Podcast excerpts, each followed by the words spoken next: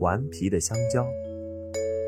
顽皮香蕉是个聪明机灵的孩子，他有一件漂亮的黄衣服，不过他可一点儿也不珍惜它。自从看了一部动画片之后，顽皮香蕉就学会了用自己的衣服捉弄别人。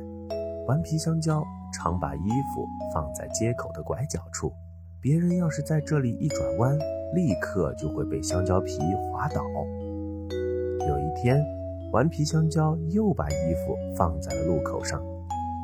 黑乌鸦看见了黄衣服，想：“嗯，这是多好看的衣服呀！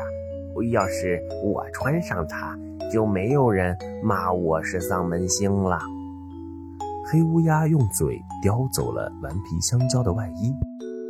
顽皮香蕉这下可着急了。哎，快还给我！快还给我！不准抢走它！黑乌鸦可不听顽皮香蕉的话，把抢来的衣服穿在身上，向所有飞过这里的小鸟炫耀自己的新装。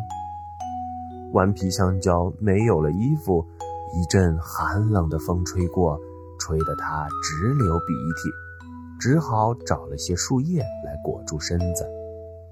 他只好去请曾经被香蕉皮害得摔跤的小松鼠帮助自己。嗯，你能从黑乌鸦那边帮我讨回衣服吗？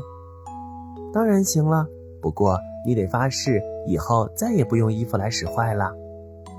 小松鼠飞快地爬到了大树上，大树的破鸟巢里，黑乌鸦这会儿正在睡大觉呢。